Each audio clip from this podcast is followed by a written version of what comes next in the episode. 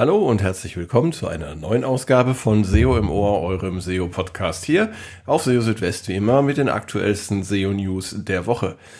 Ja, und ich würde sagen, äh, die Nachricht der Woche war ja sicherlich die Veröffentlichung von Google Gemini oder Gemini, wie auch immer man es aussprechen möchte, das neue KI-Modell von äh, Google, das äh, ja einiges erwarten lässt und äh, da gehen wir etwas näher drauf ein. Außerdem ist das äh, Google Reviews Update vom November abgeschlossen. Google zeigt jetzt auch auf deutschen Suchergebnisseiten mehrere Local Packs an.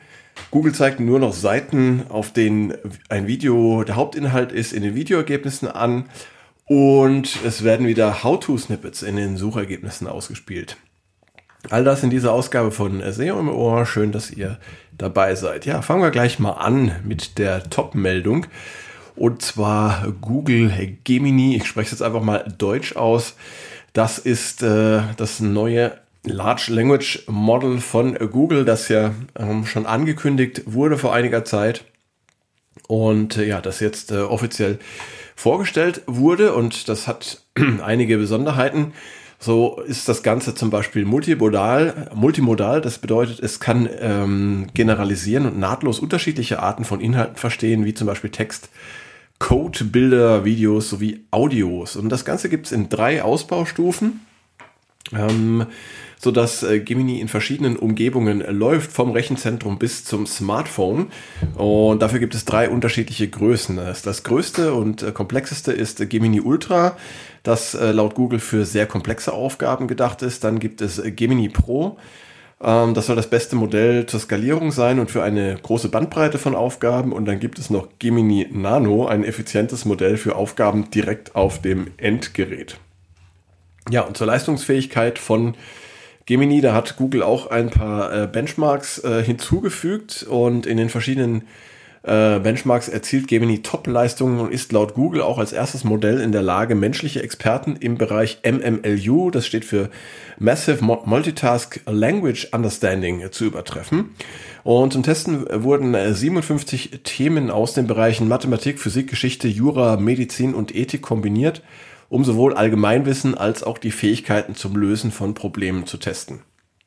Gemini ist in der Lage, vor dem Erstellen von Antworten auf schwierige Fragen sorgfältiger nachzudenken, in Anführungszeichen wohlgemerkt, was laut Google zu deutlichen Verbesserungen im Vergleich zur Verwendung der erstbesten Antwort führt. Im Vergleich zu GPT-4 kann Gemini in sieben von acht Disziplinen im Bereich Text punkten und GPT-4 äh, ist lediglich im sogenannten Hellerswag-Test besser und dabei geht es um logisches Denken im Bereich von Alltagsproblemen. Beim Lösen von multimodalen Problemen mit Verwendung von Bildern, Video oder Audio schlägt Gemini äh, GPT-4 in allen Disziplinen. Das liegt auch daran, dass Gemini von Natur aus multimodal ist. Andere Large Language Models werden für verschiedene Medien separat trainiert, um diese dann erst später zusammenzuführen. Und Gemini wird von Anfang an multimodal trainiert und dabei ist Gemini in der Lage, auch komplexe geschriebene und visuelle Informationen zu verarbeiten. Gemini kann außerdem hochwertigen Programmcode in den wichtigsten Programmiersprachen wie Python, Java, C++ und Go verstehen, erklären und erzeugen. Und dabei erzeugt Gemini laut Google in verschiedenen Code-Benchmarks wie zum Beispiel Human, Eval und Natural to Code ähm, entsprechende Leistungen. Das Ganze ist äh, trainiert auf äh, sogenannten TPUs und das sind Tensor Processing Units die von Google entwickelt wurden. Und äh, für das äh, Training von äh, Gemini 1.0 wurden TPUs in Version 4 äh, und 5 verwendet. Auf diesen Rechnern läuft Gemini deutlich schneller als frühere, kleinere und weniger leistungsfähige Modelle. In diesem Zusammenhang stellt Google das bisher leistungsfähigste, effizienteste und am besten skalierbare TPU-System vor mit dem Namen Cloud TPU V5P, das speziell für besonders leistungsfähige KI-Modelle ausgelegt ist. Ja, und äh, Google hat bei Gemini auch auf die Sicherheit geachtet und sorgt nach eigener Aussage dafür, dass Beeinfluss Beeinflussungen, sogenannte Bias, ähm, die zu fehlerhaften Ergebnissen führen könnten, reduziert wurden. Und mit Hilfe passender Klassifikatoren sollen negative Stereotype oder auch Gewaltinhalte aussortiert werden. Jetzt ist natürlich die spannende Frage, in welchen Google-Produkten wird Gemini bereits verwendet? Ähm, und wie Google geschrieben hat, kommt Gemini Pro, also die mittlere Variante, bereits in Google Bart zum Einsatz seit dieser Woche und das sei für Google Bart das größte Update seit dessen Start. Und äh, Gemini soll auch auf den Google Pixel Smartphones zum Einsatz kommen. Das Pixel 8 Pro ist das erste Smartphone, das für die Verwendung von Gemini Nano, also das kleine Gemini-Modell, ähm, das eben für Verwendung auf äh, Endgeräten entwickelt wurde. Ähm, dafür ist das äh, Pixel 8 Pro ausgelegt. In den nächsten Monaten soll Gemini Pro auch in der Suche in Google Ads, Chrome und Do It AI zur Anwendung kommen. In Google SGE wird Gemini schon verwendet und sorgt dort laut Google für bis zu 40 Prozent schnellere Antworten. Ja, und spannend ist auch, dass es im nächsten Jahr äh, mit Bart Advanced eine besonders leistungsfähige Version von Google Bart geben soll, die dann auf Gemini Ultra basiert. Gemini Ultra ist ähm, auch bald verfügbar. Da werden im Moment noch einige Sicherheitschecks durchgeführt und demnächst sollen einige Nutzer Zugriff auf Gemini Ultra erhalten. Ja, also sehr spannend auf jeden Fall. Und ich verspreche mir davon eben ja äh, deutliche Leistungsverbesserungen. Natürlich in erster Linie erstmal für Google Bart, für den äh, Chatbot, aber natürlich auch spannende Anwendungen dann im Bereich Suche. Und da darf man dann wirklich gespannt sein, wie das Ganze sich dann letztendlich auswirken wird. Ich halte euch natürlich auf dem Laufenden. Ja, dann gab es in dieser Woche auch noch ähm, das Ende oder den Abschluss des Google Reviews Updates. Ähm, das hatte ja am 8. November begonnen und am 7. Dezember, also knapp einen Monat danach, war dieses Update dann tatsächlich auch fertig. Das heißt, dieses Update hat wirklich auch wieder ähm, mehr als vier Wochen gedauert und damit mehr als doppelt so lang ähm, als solche Updates ähm, normalerweise dauern. Die dauern ja normalerweise immer so maximal 14 Tage. Und ähm, schon äh, das zuvor abgeschlossene Google Core Update vom November hatte sich ja über einen längeren Zeitraum hingezogen als gewöhnlich. Und dazu hatte ja John Müller geschrieben, ähm, dass solche Updates manchmal eben länger dauern können, weil man eben aus Sicherheitsgründen Schritt für Schritt oder inkrementell vorgehe. Ähm, dieses Reviews-Update, das jetzt zu Ende gegangen ist, ähm, war auch das letzte seiner Art, das Google separat angekündigt hat. Zukünftig werden die Updates des Review-Systems regelmäßig durchgeführt, ohne dass Google das dann jeweils mitteilt. dann hatte ich ja vor einigen Wochen darüber berichtet, dass auf den österreichischen Suchergebnisseiten mehrere Local Packs auf einer Suchergebnisseite ähm, erscheinen, also mehrere solche Boxen mit lokalen Anbietern, Unternehmen und so weiter. Und jetzt habe ich in dieser Woche äh, eben beobachtet, dass das Ganze auch auf den deutschen Suchergebnisseiten erscheint. Also auch dort haben wir jetzt mehrere Local Packs und ähm, ich habe euch da auch ein Video erstellt und habe euch das auf SEO Südwest in dem entsprechenden Beitrag dann auch zur Verfügung gestellt. Und äh, in der Reaktion auf diese Meldung haben mir dann auch einige geschrieben, dass das Ganze schon seit mehreren Wochen der Fall sei, also dass sie es schon vorher beobachtet haben.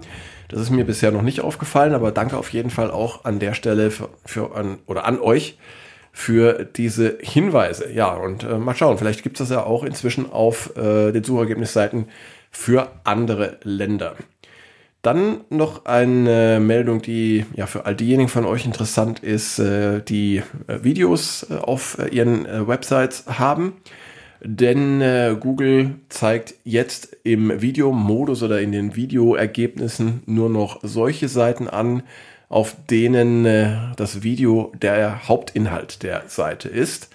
Ähm, das heißt genauer gesagt, es sind dann solche Seiten, auf denen das Video prominent und above the fold, also im oberen ähm, Bereich der Seite platziert ist, also ohne dass man scrollen muss und Seiten eben, bei denen der Hauptzweck darin besteht, das Video anzusehen. Google nennt einige Beispiele von Seiten, bei denen das Video nicht den Hauptinhalt darstellt, wie zum Beispiel einen Blogbeitrag mit einem begleitenden Video, eine Produktseite mit einem zusätzlichen Video oder auch eine Videokategorieseite mit mehreren gleichgewichteten Videos. Im Video Indexing Report der Google Search Konsole gibt es eine neue Fehlermeldung für Seiten, auf denen das Video nicht den Hauptinhalt der Seite darstellt. Und äh, ja, es ist anzunehmen, dass diese Fehlermeldung in Zukunft bei einigen Websites gehäuft auftreten äh, wird. Und ja, schon seit April zeigt Google ja nur noch für solche Seiten Video-Thumbnails in den Suchergebnissen an, auf denen das Video den Hauptinhalt der Seite darstellt. Das heißt also, dieses Prinzip wurde jetzt ausgeweitet auf äh, Videoergebnisse. Und dann auch noch eine Beobachtung ganz aktuell und zwar zeigt Google jetzt wieder vereinzelt zumindest How-to-Rich Results oder Snippets in den Suchergebnissen an. Im September hatte Google ja die Anzeige von Rich Results für How-Tos eingestellt. Zunächst nur in der mobilen Suche und dann auch auf dem Desktop. Jetzt allerdings erscheint für manche Websites wieder How-to-Snippets in den Suchergebnissen.